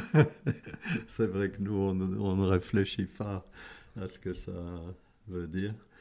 Mais donc, pour dire que dès que la collection était finie, que ce soit chez Chloé ou Chanel ou autre, euh, toutes les journalistes couraient après lui. Euh, il avait autour de lui 50, euh, 100 journalistes qui n'avaient qu'à écouter ce qu'il disait. Quoi. Elle, lui posait même pas de questions, c'est lui qui racontait tout, elle prenait note. C'était un bonheur. J'ai dû le photographier. Il avait un bureau aussi de, la même époque. J'ai photographié à son bureau. Ça, c'est dans un autre salon. Je l'ai photographier plus relax ailleurs. Euh, euh, c'est pareil, quand j'avais photographié euh, dans son autre appartement en déco, j'avais photographié sur son lit, dans, dans, son salon où il avait une table extraordinaire. c'était Ruhlmann, c'était ben, l'art déco. Hein. Euh, donc, euh, il aimait bien être photographié. Il aimait bien, et il m'aimait bien aussi, donc il n'y avait pas de problème. Alors là, c'est Jacques de Bacher. Alors c'est Jacques de Bacher, donc euh, voilà, en quelque part on revient près de Karl. c'est Jacques de Bacher, dans, voilà, dans une époque où, il était encore en pleine forme. C'est une photo euh, gaie, heureuse. Euh, il est avec euh, Diane de Beauvau-Craon, qui, ils étaient très copains tous les deux. Ils faisaient un peu les, les 400 coups. Et puis Diane aussi était amie avec Karl. Donc c'est voilà, c'est une photo que j'aime bien parce que c'est une photo intime, de, un peu de deux et joyeuse. T'as beaucoup côtoyé Jacques? Non. Non, j'ai beaucoup côtoyé Karl. Et donc, automatiquement, euh, Jacques était souvent euh, à côté ou pas loin, hein, mais non, non, je n'ai pas côtoyé Jacques. Je vois très bien ce que vous êtes en train de rechercher. Euh, non, je n'ai pas, pas cet exemple qui m'aurait fait pour le restant de mes jours euh, refuser la sensiblerie. Mais vous savez, refuser la sensiblerie, c'est tout simplement euh, une question de bonne éducation. Moi, je crois que, que comme le président Truman, quand les gens vous demandent comment allez-vous, on répond très bien, merci. Euh, ça n'intéresse personne, l'expression extérieure de la sensibilité. En plus, moi, je la méprise plutôt. Mais il y a une chose curieuse, une formule que vous avez utilisée plus tard. Vous avez toujours dit euh, qu'au fond, vous rêviez d'être un artiste, que vous en êtes frustré. Mais moi, il me semble... pas dit ça. Je, suis, je ne suis pas un artiste raté parce que je n'ai jamais rien fait. Je ne suis pas un artiste frustré. Sans ça, je le ferais. Je dis que je suis un artiste manqué, au sens freudien de l'acte manqué. Alors là, c'est une photo de Pierre Berger. Je, t'ai mis Pierre Berger parce que, évidemment, lors de mes rencontres, on me parle souvent de lui et on ne me dit jamais de choses positives. Mais toi, quand on s'est rencontrés la première fois, tu m'en as parlé en bien. Et je trouvais intéressant d'entendre enfin quelqu'un qui me dit quelque chose de positif sur lui. Tu en as parlé tout à l'heure. Mais si tu veux, on peut revenir sur cette photo et... Euh, et en parler. Euh, avec, avec joie, parce que ben, je suis content si je peux contribuer à, donner une autre image de, Pierre. Euh, euh, qui est une image réelle. Je veux dire, je, je, recommence. moi, j'ai reconnu très très rapidement sa grande intelligence, son ouverture d'esprit, son amitié inébranlable. Quoi. Il, gardait des amitiés anciennes, quoi qu'il arrive, même, même si de l'autre côté c'était plus tout à fait pareil, lui il changeait pas. Et euh, donc moi je, je, défends toujours Pierre Berger, je suis ravi si je peux être un défenseur euh, modestement de Pierre Berger. Euh, là, j'ai fait une photo de lui que, que, ben, j'aime beaucoup euh, aussi. Parce que parce que c'est ce que je disais aussi pour Pierre Cardin. Pierre, cette photo, c'est Pierre Berger. c'est vraiment lui. On voit le Pierre Berger. Alors ça, c'est Pierre Berger dans son théâtre de, l'Athénée, Louis Jouvet, euh, qui en- il en a fait cadeau après, euh, je ne sais plus, à la ville de Paris, je crois. Euh, et donc ça, c'était dans son bureau de directeur, et comme ça s'appelait l'Athénée Louis Jouvet, et, et je suis sûr qu'il aimait Louis Jouvet. Il a une photo de, de, de- la pièce de théâtre Dr. Nock. Derrière, euh, c'est pas une photo d'ailleurs, c'était une affiche de, cette présentation au théâtre. Et, lui, euh, ben, il est, pour ma photo, il est complètement avec moi, il, il se donne complètement et on voit la, la force, la, la puissance qui- qu'il dégage. Quoi. C'est détermination, tu veux dire? Oui, oui, puis euh, oui, oui, ça c'était évidemment, euh, c'était quelqu'un de déterminé, mais, mais qui était quelqu'un de très fort, de très fort, de, et là je, je trouve que qu'on sent cette force, on sent, et, en même temps, voilà, il a, il a un regard. euh, genre, euh, ben, voilà, tu me photographies, il n'y a pas de problème, euh, je, je suis là, quoi. Il ne se cache surtout pas. Alors là, c'est une nouvelle photo. Donc, c'est une photo d'un défilé de Thierry Mugler en 1978. Pour cette photo, je vais te demander qu'est-ce que tu aimes dedans? Pourquoi tu l'as choisi de la publier sur Instagram? Ben, J'ai choisi cette photo ben, euh, pour différentes raisons, évidemment. Euh, je trouve qu'il y a un côté, euh, il y a le côté un peu futuriste de Mugler que j'ai toujours bien aimé. On a découvert un jour en parlant ensemble que nous avions eu les mêmes lectures euh, adolescents de, de bandes dessinées C'était quoi euh, qui l'ont beaucoup inspiré. Alors en français, ça s'appelait Luc Bras de Fer. Et c'était euh, en fait un héros euh, qui parcourait les planètes dans une fusée et il lui arrivait plein d'aventures et tout. Et il était toujours habillé dans des combinaisons, genre en lurex, avec des grandes épaules. Tous, les personnages de cette bande dessinée étaient comme ça et tout. Et, donc, on, a parlé de ça. Je ne sais plus où je lui ai demandé euh, si c'était inspiré de ça. Il m'a dit Oui, oui, j'ai lu ça, euh, moi aussi, beaucoup. Et donc, euh, on retrouve ça dans, pas mal de ses collections. Donc, ça, j'ai- j'aimais bien ça. Euh, j'aimais bien leur posture à toutes les deux. Ça m'amusait aussi. euh, ça, je ne sais pas. hein, je ne peux pas affirmer quoi que ce soit, mais je trouvais qu'il y avait peut-être un, peut-être un côté un peu euh, lesbien, euh, que ça l'avait amusé de, de- montrer ça. Et donc, je, voilà, j'ai voulu en témoigner aussi, euh, en dehors, en plus de la sympathie que j'avais pour ces deux mannequins, mannequins. Euh, pourquoi c'est important pour toi de partager ce travail sur Instagram? Pourquoi tu le fais aussi? Eh bien, je, je le fais, voyons, je le fais pour... euh, euh, je voulais pas trop être dans, ces supports-là. c'est un copain américain qui, m'a décidé, c'est pareil, j'ai mis trois ans pour me décider.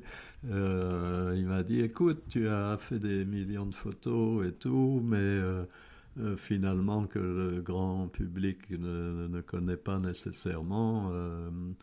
Euh, tu devrais mettre ça sur Instagram. euh, voilà, ça sera comme ça, tout le monde pourra les voir et tout.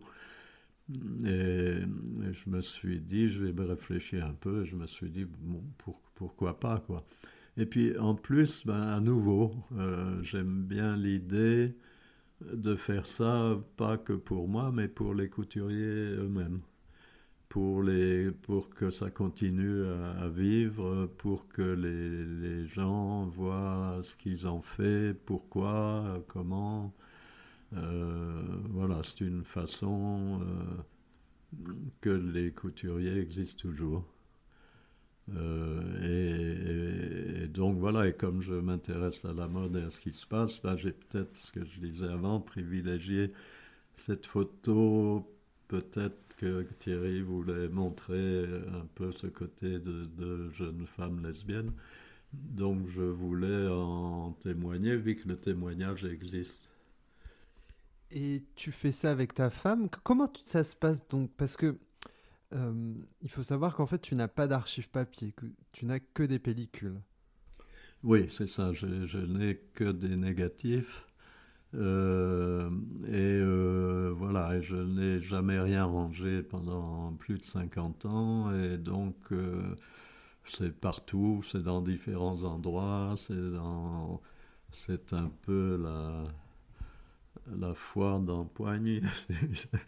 euh, c'est dommage, c'est dommage parce que je ne sais jamais où sont les photos. J'ai sûrement perdu beaucoup d'argent parce que quand des magazines ou des éditeurs me demandent des photos, euh, la plupart du temps, je ne les trouve pas. Euh, par contre, j'en trouve d'autres qui intéresseront d'autres personnes. Euh, mais bon, là, ma femme m'a beaucoup aidé, évidemment. Donc on a, là, je crois que on a catalogué peut-être de 200 000 photos, mais sur plusieurs millions. Voilà, c'est un gros travail, mais ça, ça vaut la peine parce que c'est quand même, c'est quand même 50 ans de quand je dis 50, c'est presque 60 de, de, la mode euh, euh, française, mais aussi euh, finalement internationale, parce que les, les Italiens et les, Asiatiques présentent aussi en France, les Américains, les Anglais, enfin bon. Donc voilà, c'est un témoignage que, qui serait dommage de, perdre c'est, je suis souvent très heureux de, retomber sur une photo qui me rappelle, euh, qui me rappelle quelqu'un. Ça peut être euh, un mannequin, un couturier, ou qui sont plus là, ou, qui sont encore là et que je suis content de retrouver 50 euh, ans après en photo. des moments de ma vie oui effectivement c'est ça, ça me rappelle plein de choses euh, donc je suis, très heureux sur ce, sur ce plan-là. Après, ça me permet, euh, voilà, ça m'a permis de faire ce, livre sur Yves Saint-Laurent. sûrement d'en faire d'autres, je peux en faire beaucoup si j'ai le temps. Euh, des expositions aussi, là j'ai eu une exposition dans le Midi que les gens ont adoré. quand, tu dis si j'ai le temps, c'est-à-dire si la vie te laisse encore du temps C'est ton organisation C'est une bonne question, c'est les deux. C'est les deux. Euh, moi, je suis en pleine forme, mais, bon, ça ne veut rien dire. Je veux dire, euh, et puis c'est vrai qu'on commence à, euh, comme je perds tout le temps autour de, presque pas tous les jours, mais vraiment autour de moi, soit des amis, soit des, connaissances. Du coup, euh, on se pose des questions. Je me dis, ben, tiens, comment ça se fait que moi je suis encore là? Alors là, c'est la dernière photo. Euh, tu peux la décrire, tu peux en parler. Écoute, c'est une photo que, que j'aime bien aussi parce que c'est pareil, euh, c'est pas n'importe quoi, n'importe comment. C'est une photo qui veut dire quelque, qui explique quelque chose. Euh, c'est une photo, voilà, c'est une photo de, de mannequins qui sont en train de se maquiller avant un défilé. Alors, pour la petite et grande histoire, c'était un défilé de, de Miyake. Euh, et c'était, euh, c'est ça que, que- qui m'intéresse en fait. C'est ça, que- ça qui m'intéresse de montrer, c'est que maintenant c'est inimaginable euh, une photo comme ça. Parce qu'elle se maquille toute seule. Parce qu'elle se maquille toute seule. Maintenant, dans tous les défilés, il y a, il y a, il y a 10 euh, maquilleurs et maquilleuses, voilà, autant de coiffeurs. Euh, là, à l'époque, elle se maquillait toute seule euh, comme des grandes, euh, au mieux, quoi. C'était, ça n'avait rien à voir avec des vrais maquilleurs professionnels, mais C'est la spontané... spontanéité. Voilà, tu le dis mieux que moi. Et donc là, bon alors là dans cette photo, il y a 7-8 modèles, mannequins. Euh, quand- à l'époque, euh, il n'y avait pas encore les top modèles. Le terme n'existait pas. Mais ça, ça m'intéresse aussi de le souligner. euh, parce que quelque part, les mannequins étaient aussi bonnes dans les années 60 et- ou 70 que celles des années 80-90, qui elles se sont appelées des top modèles. Enfin, pas tous les mannequins, hein, mais, certaines. Mais euh, ce qui est un peu dommage pour celles de ces époques 60-70, euh, c'est que les pauvres, elles gagnaient beaucoup moins. Elles étaient aussi bonnes, elles faisaient le même travail que les top modèles, mais on n'appelait pas des top modèles, et donc elles gagnaient beaucoup moins. Euh, Mais bon, c'est la vie, hein, c'est comme ça. Mais euh, euh, donc, bon, moi j'ai toujours eu des, comme avec les couturiers, j'ai toujours eu des, bons rapports avec les mannequins. Il y en a où je, je suis toujours en contact. alors aussi, tu me posais la question tout à l'heure, Instagram, qu'est-ce que ça t'apporte et tout. Euh, c'est le côté sympathique. Il y a plein de, de couturiers, de, de- d'anciennes mannequins et tout qui, qui vont sur mon Instagram et qui, qui sont très contents de voir mes photos. Moi, je suis très content de voir qu'ils, et lesquels sont toujours là et, de, de, de lire leurs euh, réflexions sur mes photos. Euh, ça, ça fait revivre tout. Quoi. Et j'ai une dernière question. Est-ce que ton dernier grand projet, c'est pas ce livre euh, sur Saint-Laurent? Si, oui, oui, c'est.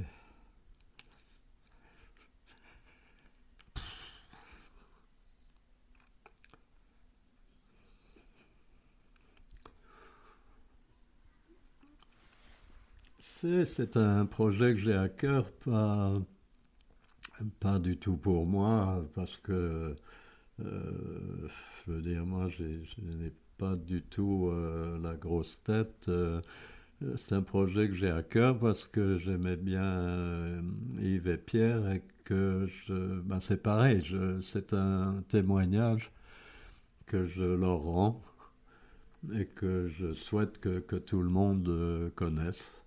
Donc, euh, effectivement, j'ai à cœur que ce livre sorte. euh, J'espère qu'il va sortir bientôt. Et qu'est-ce qui t'émeut autant?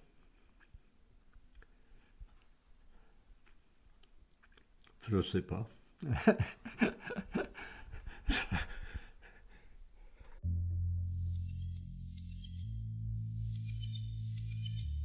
Merci d'avoir écouté cet épisode. Si vous souhaitez me suggérer des personnes à interviewer, vous pouvez me contacter sur Instagram à julien-du-bas Sanders. N'hésitez pas à me laisser un avis sur Apple Podcast et iTunes, 5 étoiles de préférence. Cela m'aide à faire connaître le fil. Et enfin, un tout grand merci à Alice Naro et Germain Calsou pour leur aide si précieuse. Derrière les grandes histoires, il y a les petites histoires. À bientôt!